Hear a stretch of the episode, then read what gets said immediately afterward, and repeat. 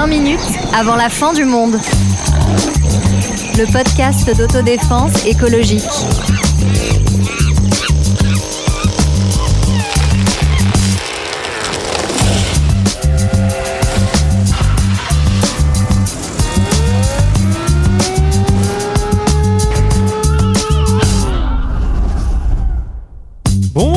Bonjour, bonjour. Allez, parlons d'écologie autrement. Allons au-delà des preuves scientifiques et des discours, des chiffres et des rapports. Peut-être pour trouver une façon de sentir, toucher, comprendre autrement tout ce qui est en train de se passer. Et pour ça, il y a plein de possibilités. Littérature, cinéma, art contemporain. Et aujourd'hui, bande dessinée et romans graphiques avec cette question comment dessiner un monde qui s'effondre? Et comme c'est une question joyeuse, une joyeuse équipe autour de moi avec Sarah, Bonjour. Sonia, Salut. Marlène Salut. et Ulysse. Ah. Salut. Et merci m'inviter. Salut Ulysse, bah, on est très heureux de Oui. t'accueillir pour euh, cet épisode. Tu es auteur et illustrateur et tu viens de publier aux éditions Presque Lune La revanche des espèces menacées. Alors pas de suspense, on a absolument tous adoré ce roman graphique euh, qui est absolument génial et on va en reparler dans l'épisode. Mais avant, je voulais quand même euh, vous poser à toutes et tous une première question pour commencer, comme on parle de bande dessinée. Ulysse, c'est quoi la BD de ton enfance? Alors moi dans mon enfance ça va pas être très original mais c'était Gaston Lagaffe. Ah ouais, c'est une chouette BD ça. Et en plus, surtout un bel éloge euh, d'une autre façon de travailler ou de Déjà ne un pas peu écolo. travailler. Il était déjà un peu Exactement. ouais. Exactement. Résistance au travail. Et toi, Marlène Ah moi hyper écolo c'était Picsou. Ah non, Marlène en plus c'est vrai. Ouais, c'est- C'était ma joie. Ah non mais en plus je vais te faire la totale. C'était ma joie. En fait on m'achetait super Picsou géant Mais quand on allait à l'aéroport avec mes parents. Donc tu Ah. vois c'est c'était le voilà c'était le cadeau de, de l'avion quoi. Non, j'ai beaucoup aimé Picsou également, faut que je le reconnaisse. Euh, voilà. Je sais pas pourquoi ça me fascinait. Les premiers étaient incroyables. Sonia Bah moi comme j'ai toujours été très intello, j'avais j'aime lire, mais ce que j'aimais lire dans j'aime lire, c'était Tom Tom et Nana. Ah bah ouais. Évidemment, Non, c'est chouette. Non, c'est chouette. ouais, évidemment. J'ai adoré. ouais. Et toi, Sarah? Alors moi, c'était une BD euh, parfaitement écolo et féministe. Ah. Euh, c'était euh, Natacha, hôtesse de l'air. Oh non Ah oui, alors là. oui. J'adorais Natacha, hôtesse de l'air. Je ne suis pas sûre que je me rendais compte de tous les sous-entendus un peu sexuels de cette BD. Moi je connais même pas. Euh, bah, c'était quand même une. Elle a des énormes seins. Ah oui, elle, est- elle était un tout petit peu sexualisée, mais euh, c'était quand même une femme. tout petit peu. Mais c'était quand même une femme forte. Enfin, elle vivait des grandes aventures, elle prenait les choses en main, et c'était elle qui était forte et dégourdie, et pas son copain, je crois qu'il s'appelle Walter, j'en suis plus sûre. Je crois que c'était Walter, Walter. ouais, hein, son Ouais. pote. Enfin j'ai Qui- jamais lu le mais je crois. Stewart qui était Ouais, un Ouais, ouais, ouais, ouais, ouais. Oh là, Ulysse. Tu attention, regardais hein. juste les images. voilà. Et toi, Antoine Et quelles images? Non, moi j'aimais bien Picsou également, euh, toutes ces aventures euh, diverses et variées. Non, non, c'était assez, assez incroyable. Les premiers, euh, notamment ceux des années 30-40. Ouais. La jeunesse de Picsou. hein. Ouais, tout à fait. Et Et la, et jeunesse dessin- d'Antoine dans les années 30-40. Voilà.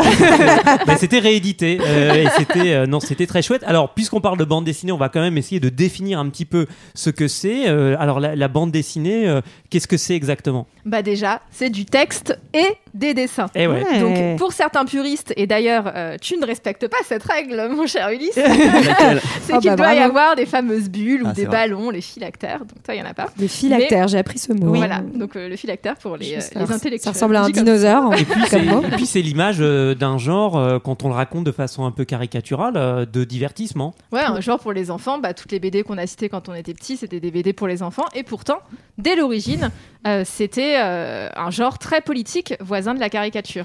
Ouais, en fait, on retrouve des genres de BD dès l'Antiquité où en fait, on, bah, c'est des formes imagées qui racontent euh, des histoires des- et souvent en fait l'histoire aussi politique sur des bas-reliefs, euh, notamment grecs ou romains. On retrouve ça au Moyen Âge euh, et enfin voilà, dans toute. euh, Ouais, dans- Alors au Moyen-Âge, c'est assez marrant d'ailleurs, on trouve dès le XIVe siècle les premiers phylactères, ça ressemble à des espèces de banderoles qui sortent de la bouche des personnages. C'est vrai. Paroles bibliques. Dieu est là Et peut-être citer euh, celui qui est considéré comme le premier BDiste, euh, qui est suisse et qui s'appelle Rodolphe Topfer. Et J'espère que francophone. je- J'espère que je prononce bien son nom. Euh, et il va faire une série euh, d'albums et il va théoriser cette association entre dessin et texte. Alors on voyage vers le 19e siècle parce que c'est un moment où en fait ces bandes dessinées sont assez euh, politiques. C'est un petit peu euh, une extension de la caricature. Ouais, moi, il y en a une dont le titre me fascine. Alors, j'avoue que je l'ai pas lu, mais euh, c'est ma petite commande au Père Noël. Message, le message est passé à toute la famille. c'est la- une BD de Félix Nadar qui s'appelle La vie privée et publique de, Mo, de Monsieur Réac. Alors, c'est écrit M-O-2-S-I-E-R. Ça c'est Ouais. 1848. Voilà, donc en pleine révolution, et c'est vraiment euh, bah, on- des- des- des- des- pardon, critiquer euh, la, la bourgeoisie de l'époque. Et c'est pas le, le seul. hein. Il y a un autre auteur, euh, Christophe, qui Alors raconte. qui n'est pas le chanteur. hein. Voilà, il a- coréen, doute. Alors, c'est- une vie aventureuse. Pourtant, il raconte, Christophe, la vie aventureuse et ridicule d'une famille bourgeoise, la, La famille, famille Fenouillard, qui va jusqu'aux Amériques, Alors, rencontre des Tintin, hein. sioux, etc. Mais Non. en fait, c'est une façon de se moquer de, de la bourgeoisie de son époque. Mais résultat, on peut euh, se moquer bah, à travers la BD, mais on peut être aussi un peu plus moralisateur, Ouais. euh, puisqu'on a par exemple l'exemple de Bécassine. Oh J'adorais quand j'étais En enfant Bécassine, je le dis. Oh, allez, on chante Bécassine, euh, c'est ma cousine. Ah oui, tu dis copine, moi c'est cousine. ou Bah moi c'est cousine, ah, moi j'avais copine. Ah bon, moi. moi c'est ma Ah, copine, copine, je dis hein. aussi. Copine, ouais. Je sais pas pourquoi c'est ma cousine. J'ai vérifié, j'ai avant, l'épisode, c'est ma cousine. Ah bon. Ah bon Ouais, voilà. Bon, en tout cas, cousine ou copine, euh, Bon, bah, voilà, Alors que c'est vraiment un peu nul, hein, Bécassine, quand même. hein. Elle est, elle est, elle est un peu, un peu, un peu bête, Bah, elle est Bécassine. complètement hein. nunuche et puis c'est Mais des, on c'est dit bien bécasse, quoi. Mais Et c'est des leçons exactement. très réac en fait, très Ouais. Troisième République pour apprendre à être des gentils euh, boniches, parce qu'elle est une petite bonne, gentille bien élevée avec euh, les supérieurs hiérarchiques. Voilà. qui va surtout pas remettre en cause l'ordre social, ce qui sera peut-être un peu Mais moins vrai. heureusement, Voilà. les States ensuite, Ah Antoine. oui, effectivement. Alors dans cette histoire euh, vraiment en mode TGV hein, de la bande dessinée, on arrive tout de suite dans la première moitié du XXe siècle avec les, les fameuses euh, comics aux États-Unis. Ouais, exactement. Et qui pouvait être un peu politique. Alors j'avance un peu, mais par exemple, on peut penser à Captain America, euh, dont la première, euh, et- la première BD a été publiée en 1941. Et c'était vraiment euh, le héros patriote qui allait combattre le fascisme et la montée du nazisme. Et ça a été publié euh, avant Pearl Harbor. Donc c'était aussi une incitation à- Ouais. pour que les États-Unis, en tant que nation, aillent se battre contre ces grands méchants nazis. Puis après, t'avais aussi les Watchmen, notamment euh, sur. Ouais, euh, Longtemps après, quand même. Ouais, non, mais, Mais enfin, ouais. longtemps après, sur euh, toute la question de la catastrophe nucléaire. euh, Ouais. aussi. Mais ce qui est intéressant Carrément. avec la BD américaine aussi, c'est qu'on a un mode de diffusion radicalement différent de ce qu'on, que ce qu'on avait jusqu'à présent. Donc, euh, euh, un mode de diffusion beaucoup plus massif, euh, dans des euh, petits albums euh, du- de papier de, mau- de mauvaise qualité, euh, en millions d'exemplaires, euh, comparé aux petites revues un peu euh, chicos euh, françaises de l'époque, enfin, qui existaient avant. Alors immédiatement euh, après la Seconde Guerre mondiale, il y a quand même des, des titres qui sont très connus, mais qui sont euh, des titres, euh, je pense à Spirou, à, à Tintin, euh, mais qui sont des titres de BD belges. Bah ouais, c'est chez les Belges que ça se passe parce qu'en France, en fait, on est assez conservateur et en gros, on voit des jupettes là euh, un peu trop courtes. euh, des Enfin, dans Tintin, il n'y a pas de jupette, hein, quand même. d'ailleurs, hein. il y a quasiment. D'ailleurs, je me suis posé la question l'autre jour. Franchement, il a- n'y a pas de la- femme la dans Tintin, intégrale. quasiment. Bah, il y a la Il y a pas de- Il y a la Castafiore. Castafiore et je crois qu'il y a la, la gardienne de l'immeuble qui est, pire. Non, mais c'est vraiment Alors, ça, quoi. Si je puis me permettre, dans Natacha Hôtesse de l'air, il y a pas mal de petites jupettes. c'est tout. C'est. Non, mais oui, il faut attendre effectivement les années 60-70 où quand même Cocorico, euh, on va avoir euh, notamment euh, Astérix euh, qui, qui va naître euh, avec euh, aujourd'hui 38 albums, je crois, et ça continue. C'est ce qui est ça qui est faux aussi, ça continue malgré euh, la mort de, de ses créateurs. Et puis une BD aussi très euh, très satiriste, euh, politique. euh, ce qu'a par exemple ce qui s'est passé avec les créateurs de Harakiri, euh, le journal. Qui se François veut bête et méchant. Voilà, bête et méchant, François Cavana et le futur professeur Choron, et puis euh, tous les grands noms auxquels on pense, comme Cabu, Wolinski.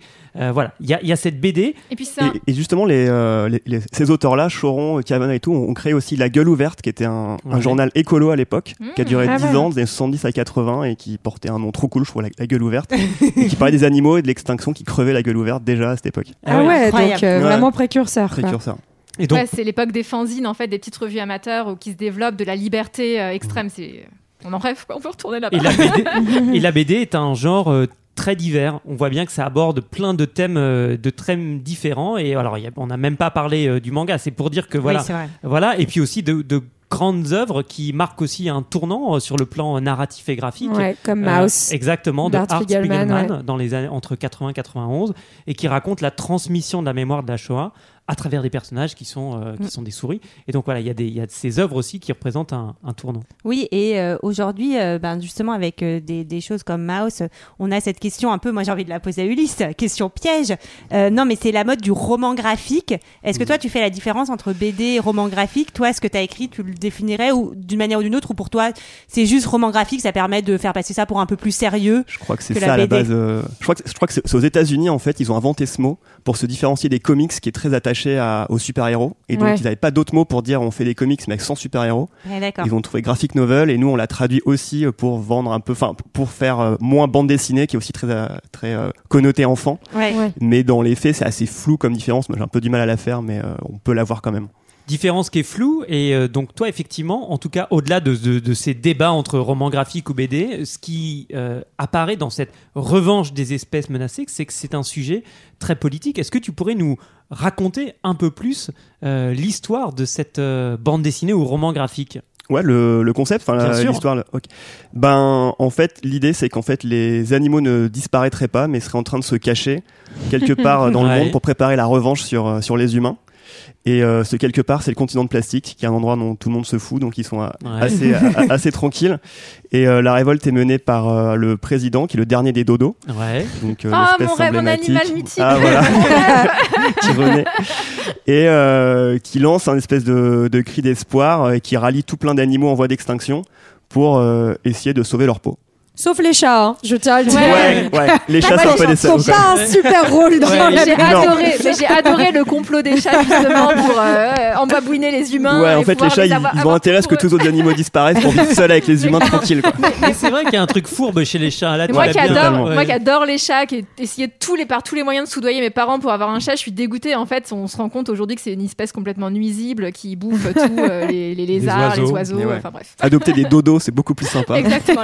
On ira jusqu'au continent de plastique. Alors il y a, il y a plusieurs thèmes très forts, euh, Ulysse, dans ton travail. Mm. Euh, le premier, évidemment, c'est dans le titre, c'est euh, ces espèces qui sont euh, euh, éteintes euh, ou euh, menacées. Alors là-dessus, quand on regarde un petit peu les chiffres, et je précise ça parce que ce qui est très chouette dans ton travail, c'est que il y a cette partie euh, roman graphique et puis euh, Qui en est très drôle. qui est très drôle. Moi, j'ai vraiment j'ai ri Moi à aussi, plein, j'ai plein de j'ai ri moments. plein de fois. Et euh, en dessous, il y a aussi des informations qui sont euh, hy- hyper drôles en même temps que très flippantes. Et très concrète. Exactement. Et cette extinction des espèces, elle est absolument terrifiante. Ben, oui, on peut peut-être parler euh, du rapport euh, de l'IPBES qui a été euh, publié en 2019. Donc, c'est un groupe de scientifiques de toutes disciplines qui travaillent sur la biodiversité. hein. C'est un peu le, le GIEC finalement de la biodiversité. Mm.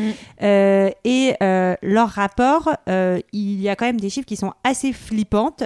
Flippants, pardon. Je sais pas pourquoi je le mets au féminin. Je féminise tout maintenant. C'est la Eh oui, Ah oui, Eh ben, super, merci Sarah. Féminazie.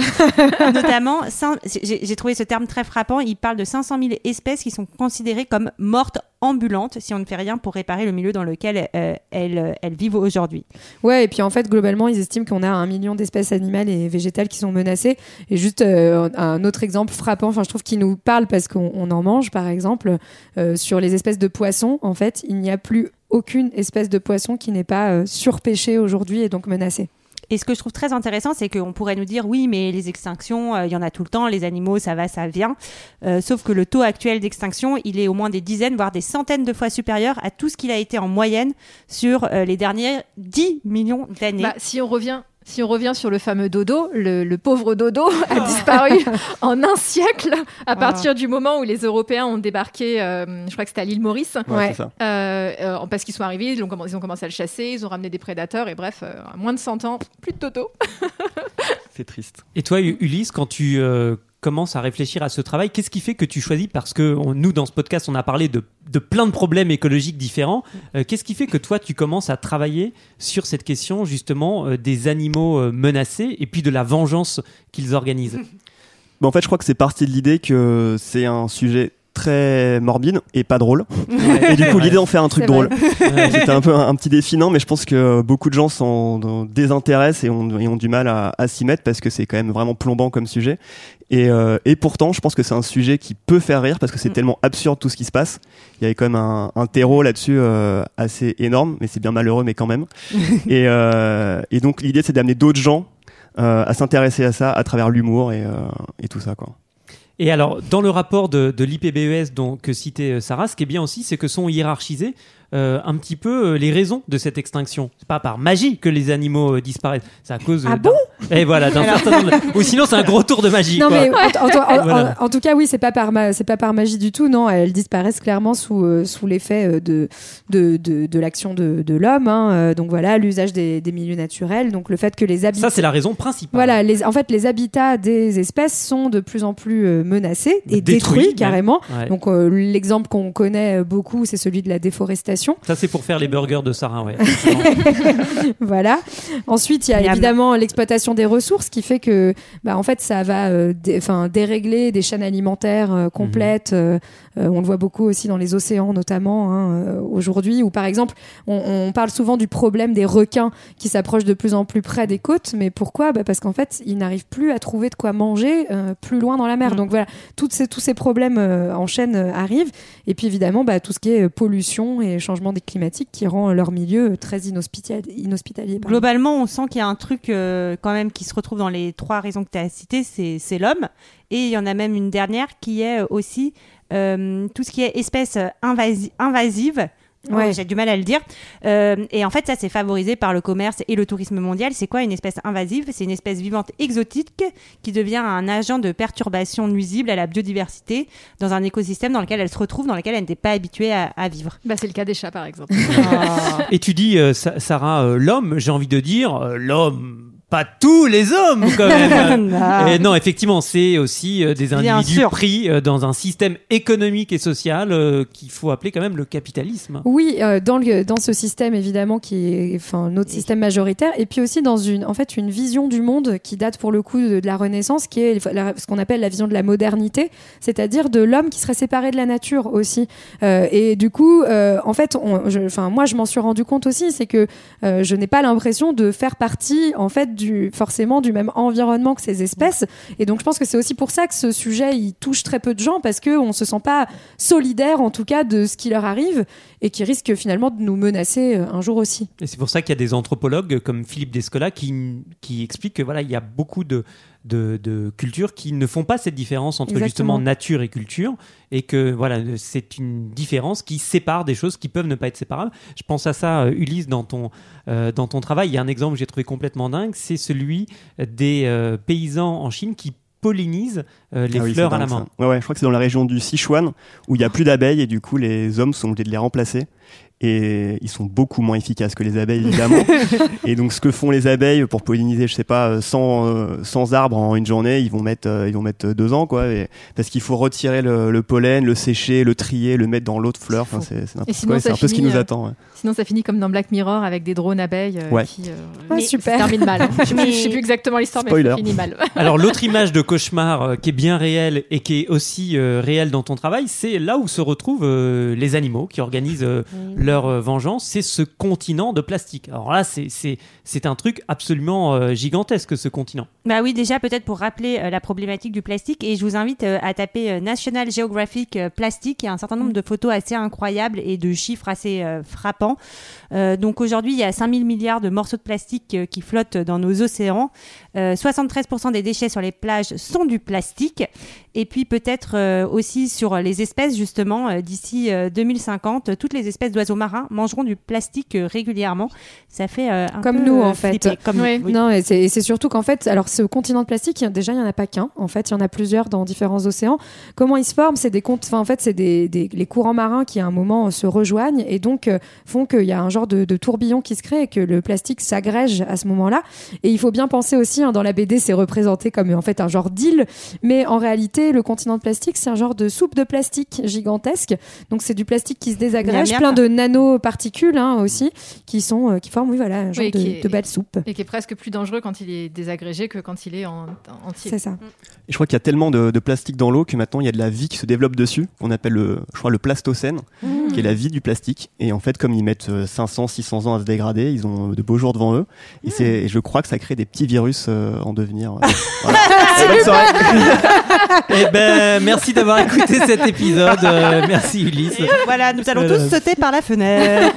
Très bien. Alors Ulysse, c'est le moment d'une question euh, perso, euh, question Oui. psy. Euh, non, plus sérieusement, c'est euh, toi quand tu fais ce travail, est-ce que euh, la question écologique est quelque chose auquel tu es déjà sensible? Est-ce que tu es préoccupé depuis euh, euh, quelque temps? Ou est-ce que c'est aussi en travaillant que tu vas t'informer et, que ça va faire évoluer aussi la façon dont tu euh, comprends euh, ce- tous ces problèmes? Bah c'est c'est ça, c'est un peu les deux. J'a- J'avais évidemment de- déjà ça en tête, mais en, en bossant ce, ce sujet, en me renseignant et en lisant pas mal de bouquins et, et d'articles, j'ai vraiment halluciné. Et du coup, euh, je suis de plus en plus concerné par ça, évidemment. ouais. Euh, effectivement, et donc plus on, plus on s'informe, plus on se rend compte que c'est une masse d'informations extrêmement compliquée. C'est c'est pour ça que c'est pas simple aussi aussi euh, d'en parler. Comment tu as fait toi aussi pour euh, gérer un petit peu tout ça? Parce qu'il y a ces chiffres, ces rapports, euh, on, se- on peut se perdre dans une masse d'informations. Et là, tu décris que tu as fait ce travail de documentation.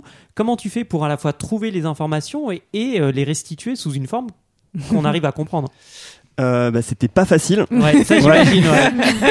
Mais euh, en fait, ce qui est horrible avec euh, avec tout ça, c'est qu'il y a beaucoup de versants. Enfin, le, le réchauffement climatique, il y a, il y a tellement d'aspects Ouais. que du coup, ça faisait beaucoup de thèmes à aborder. Et moi, ça me permettait aussi de, de trier la déforestation, les incendies, le permafrost. Il y a beaucoup beaucoup de sujets. Et à chaque fois, j'ai essayé de trouver une manière de le de le rendre effectivement accessible simplement et avec une chute en essayant de le, de le rendre drôle, quoi.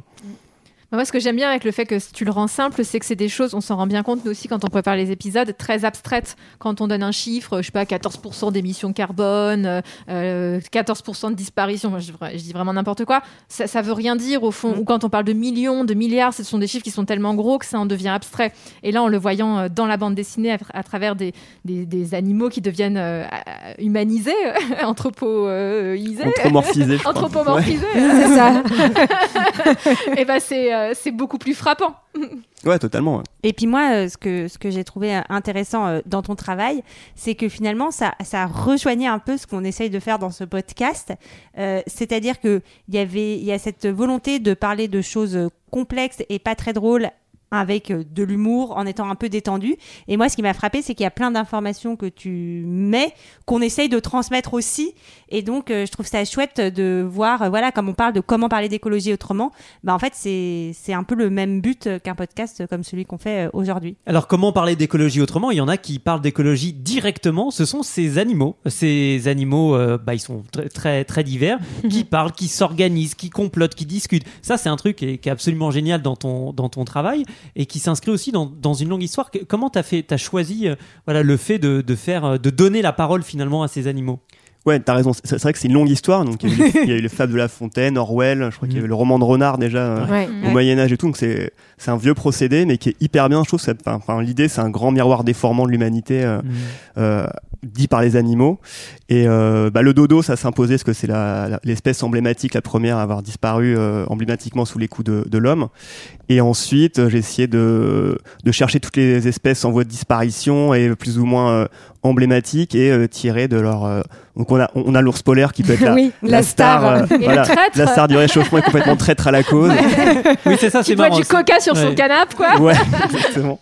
Il y, en a- plein d'autres. Il y a, je sais plus, il y a, bah, le Laurent Houtan qui sont, euh, qui, qui sont une espèce très intelligente et qui du coup sont euh, responsables communication. Et t'as- t'as même- un singe à un moment donné qui se fait engueuler justement parce qu'il raisonne comme les hommes. ouais, il fait preuve Euh, d'humanisme. voilà, c'est ça exactement. Et donc Oui, il complexifie tout. Et l'autre lui dit non mais arrête, t'es vraiment trop comme les comme les êtres humains. euh, Tu rends tout, euh, tu rends tout plus plus compliqué quoi. et, euh, et donc effectivement, alors il y a y a cet humour. Moi je repense à un autre roman graphique que j'ai que j'ai bien aimé, euh, la recomposition des mondes Ouais. euh, d'Alessandro Vraiment Pignocchi génial. sur la ZAD de Notre-Dame-des-Landes qui montre aussi un petit ce qu'on peut faire euh, passer euh, par le, dessin. Est-ce que ça a été quelque chose de difficile pour toi de d'essayer de, faire rire, de trouver euh, ces pages qui sont très drôles à partir de sujets qui sont parfois dramatiques et qui, pour beaucoup d'entre eux, bah, en fait, bouleversent la vie de personnes. Nous, peut-être qu'à Paris, on sent moins les effets du changement climatique, mais pour certains, c'est- pas un monde qui va s'effondrer, c'est un monde qui s'est déjà effondré. Comment tu, tu fais ça? C'était encore une fois, ouais, pas facile. Il faut, il faut trouver le juste milieu, essayer de faire rire, mais sans non plus euh, euh, se moquer effectivement de, de tous ces sujets. Donc c'est quand même, on est pas mal dans l'humour noir. Euh, on rit avec un peu une, une goutte euh, de sueur sur, sur la tempe. Mais euh, non, mais après, le, en- encore une fois, c'est c'est tellement absurde. L'homme fait tellement n'importe quoi que le, le, le, le montrer, ça, ça suffit déjà à, à faire rire, je pense. Et ce que je trouve intéressant aussi dans ce travail, c'est que c'est, hum, si je me trompe pas, c'est un travail que, qui a d'abord été publié euh, sur le site de Mediapart. Oui. Et donc un peu planche par planche. Et ce qui Ouais. est intéressant, c'est que finalement, chaque planche est aussi indépendante. Et en fait, elles ouvrent euh, un espace d'exploration de la problématique absolument immense. Et je trouvais ça trop chouette. Moi, franchement, je le lisais, je me marrais trop à la fin. Et après, j'étais là, non, mais c'est vrai ce truc-là, attends. Et alors, tu vas vérifier, Ouais. etc. Et Oui, là, moi genre, je trouve que ah oui, c'est vrai, ok. ça, ça ouvre des portes en fait. C'est Ouais. vraiment une comme une petite fenêtre pour rentrer sur un sujet en se marrant. Et puis comme à la fin, voilà, il y a toujours deux trois lignes, euh, voilà, d'informations un peu plus concrètes. euh, Ça donne envie d'aller voir. Puis il y a des ressources qui sont citées à la fin, euh, voilà, qui sont hyper intéressantes. Donc c'est, je trouve qu'en fait c'est vraiment des, des travaux euh, passionnants pour, euh, enfin ces, ces travaux qu'on a sous forme de BD pour euh, aller creuser Ouais, et, pour éveiller. et éveiller l'inté- la curiosité. Quoi. Ouais, c'était l'idée que ce soit une porte d'entrée euh, Mm. Euh, à l'écologie, quoi, à l'éveil écologique. quoi. Ouais, bah, Et de, manière, et de Merci. manière drôle, puisque comme on l'a souvent dit dans ce podcast, on a tendance à caricaturer euh, les gens qui s'intéressent à l'écologie comme des gens tristes, euh, les, les fameux Amish, qui, se- enfin bon, vous voyez tous ce, ce genre de, de- de vocabulaire Et dont, de caricature. dont on nous Oui. affuble. Bah là, non, on montre qu'on peut rigoler, qu'on peut rire et en même temps parler de sujets super sérieux. Et est-ce que c'est euh, un travail pour lequel Mediapart est venu te chercher ou est-ce que tu avais ce projet et tu les as euh, démarchés? J'avais ce projet. En fait, Mediapart, je bosse pour eux depuis quelques années. Je fais pas mal d'illustrations, d'enquêtes pour eux. Et ils aimaient bien ce que je faisais. Ils m'ont proposé de, enfin, ils m'ont dit si jamais tu as un projet en tant qu'auteur cette fois-ci, n'hésite pas à le proposer. Quand j'ai eu cette idée, euh, je suis, euh, je, suis- je suis allé les voir. Quoi. Ouais, mais c'était quand même ton idée au départ. C'était mon idée. Et de chouette. suite Je, je sais pas. Je sais pas encore. Il y a encore pas mal de trucs effectivement à raconter, mais euh, pourquoi pas. On, Ah ouais, on peut te transférer des petites infos déprimantes. Ouais. Ouais.